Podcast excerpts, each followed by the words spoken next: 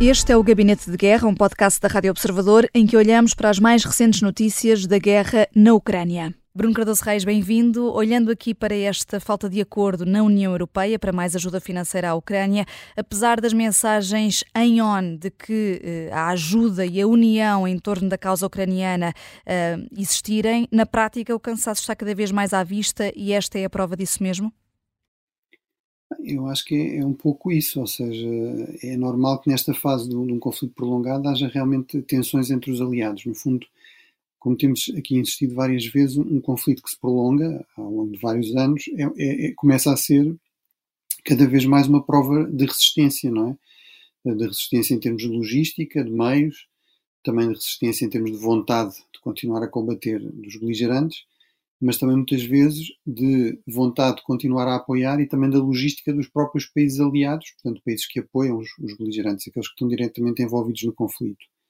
Eh, e, portanto, eh, no fundo, eu diria normal, isso não resolve muito o problema, obviamente, do lado da Ucrânia, que tem esta questão que é, eh, há uma enorme assimetria estrutural de poder entre a Ucrânia e a Rússia, não é? estamos a falar, só para falar na população, de 40 milhões face a 140 milhões, uma economia que é várias vezes, no caso da Rússia, que é várias vezes o tamanho da economia ucraniana, e portanto isso obriga, a mesma coisa se aplica à indústria, à indústria militar, embora a Ucrânia esteja a procurar desenvolvê-la, Portanto, isso obriga a Ucrânia a estar muito mais dependente de, de apoio externo, de, de, apoio de aliados. E isso também coloca alguma pressão sobre os recursos e sobre os meios militares dos, uh, do equipamento militar dos próprios aliados. Portanto, é, estamos aqui realmente numa fase crítica, numa fase difícil, numa fase decisiva uh, da guerra. Apesar de tudo, eu diria, é impressionante que do lado europeu apesar das enormes divisões que costumam existir entre os 27 Estados-membros, 26 eh, estão claramente a dizer que querem continuar a apoiar a Ucrânia por vários anos, que querem dar à Ucrânia já a partir da garantia de 50 mil milhões de euros de apoio ao longo dos próximos anos. Há uma, infelizmente, há de facto um Estado-membro, a Hungria, que eh, não está de acordo. Agora, como também temos aqui insistido ao longo desta semana, eh, isso deve sobretudo mais uh, a dinâmicas internas húngaras, a, a, problemas que vêm de trás entre a União Europeia e a, a Hungria. No fundo, a Hungria está a ser, uh, no fundo, punida, privada de uma série de subsídios de apoio porque não cumpre certas regras da União Europeia.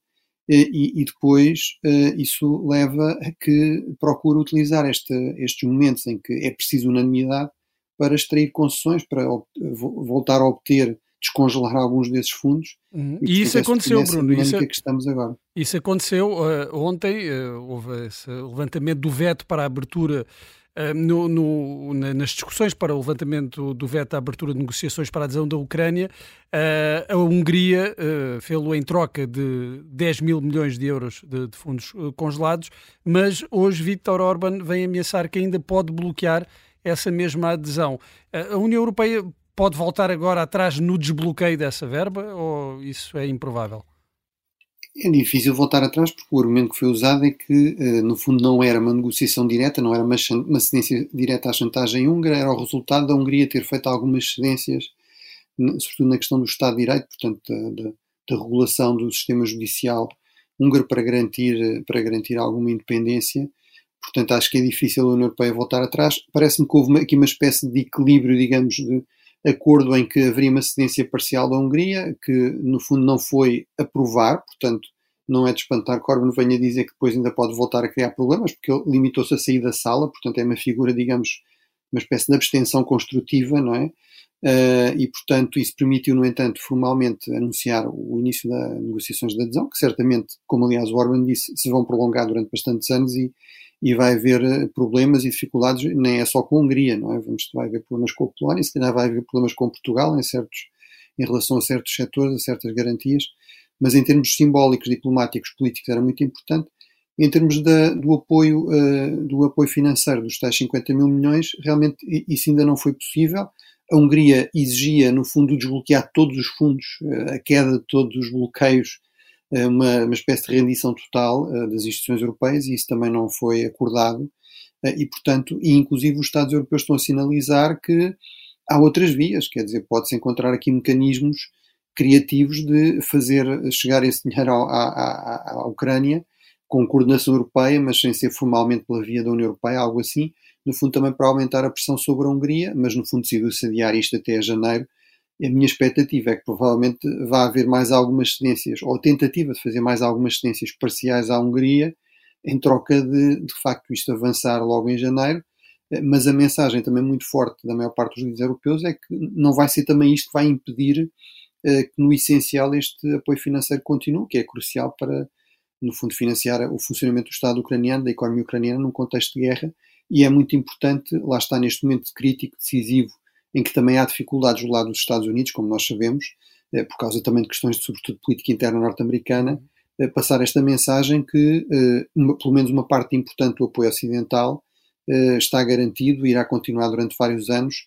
Isso é muito importante para contrariar a narrativa russa, nomeadamente do presidente Putin, naquela conferência de imprensa de ontem, de que a vitória está próxima e que o Ocidente está à beira de deixar cair a Ucrânia. Hum. Bruno, mas como é que podemos uh, interpretar esta postura de Viktor Orban? Esta é uma questão uh, mais ideológica, mais de até de proximidade com, com a Rússia, ou, ou o primeiro-ministro húngaro está apenas a tentar uh, aproveitar, rentabilizar ao máximo o poder que tem para benefício económico uh, da Hungria. O que é que pesa mais aqui nesta estratégia de, de Viktor Orban? Eu acho que é uma excelente questão, Bruno. Acho que é, provavelmente um pouco as duas coisas uh, e se calhar diferentes analistas vão, vão dar um peso diferente a, a esses dois aspectos. Mas acho que é, os dois têm a sua importância. Por um lado, é evidente que Orban não tem aqui uma rejeição visceral de Putin, bem pelo contrário, não é? Vimos há poucas semanas em Pequim eh, naquele encontro da, da, grande iniciativa estratégica chinesa, eh, da nova Rota da Seda, era o único líder europeu eh, que aparecia ao lado do presidente Xi da China e do presidente Putin.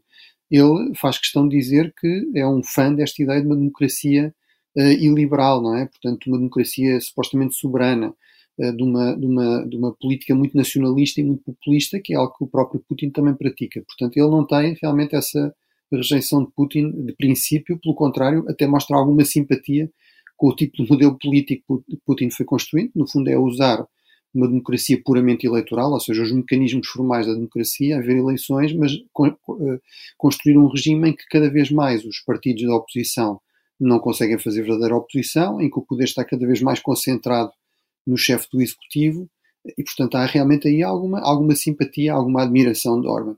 Do meu ponto de vista, no entanto, aquilo que prevalece sobretudo é uma gestão muito pragmática dos interesses eh, políticos e, e, e também daquilo que é a interpretação de Orban dos interesses nacionais da, da Hungria, que coincidem em grande parte, ou seja, no fundo, uh, ele uh, tem aqui esta aposta que está em permanente tensão, que é, não pode sair da União Europeia, não pode dispensar os fundos e os subsídios europeus, porque isso é muito importante para a economia húngara e também para todo o sistema de clientelismo que ele foi construindo com base no seu regime, ao mesmo tempo, atacar Bruxelas, atacar a União Europeia, denunciar a União Europeia sempre que há problemas, é, é uma forma de mobilizar os seus apoiantes, ter aqui uma mobilização nacionalista contra Bruxelas, contra os burocratas e as elites de Bruxelas e as elites europeias, e portanto, eh, no fundo, eh, esses dois aspectos aqui convergem eh, e ajudam a explicar porque é que realmente a Hungria de Orban não tem problemas em ser um mau aluno, não tem problemas em muitas vezes bloquear acordos que já têm o acordo de todos os outros Estados-membros, eh, nesta lógica, não é? De, por um lado, eh, ganhar alguma, algum apoio populista interno, em termos das dinâmicas políticas internas, e por outro, tentar extrair algumas concessões eh, em termos financeiros que interessam também ao, ao regime e ao governo húngaro. Uhum. Uh, entretanto, ainda sobre a guerra na Ucrânia uh, e sobre a oposição na Rússia, há 10 dias que não se sabe onde é que está Alexei Navalny, o principal opositor de Vladimir Putin. O Kremlin reitera que não tem informações. Isto é duvidoso, Bruno.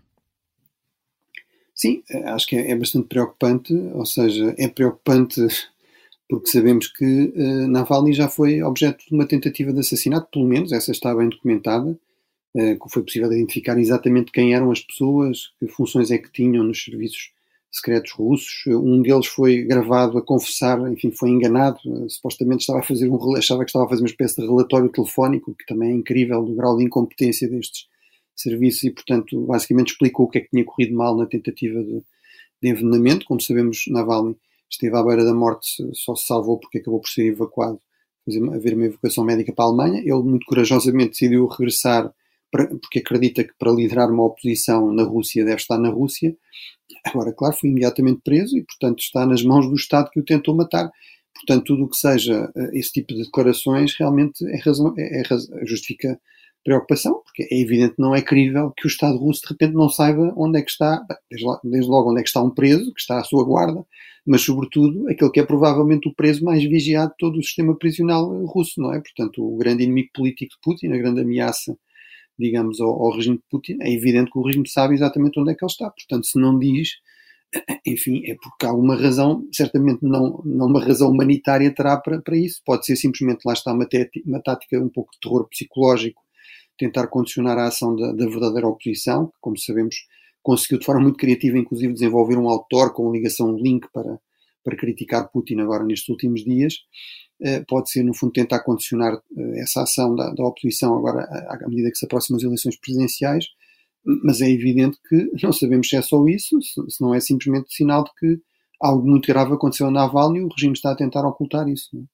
O Gabinete de Guerra é um podcast da Rádio Observador. Vai para o ar de segunda a sexta, depois do noticiário das nove e meia da manhã. Tem nova edição depois eh, da síntese das quatro e meia da tarde e está sempre disponível em podcast. Eu sou a Vanessa Cruz.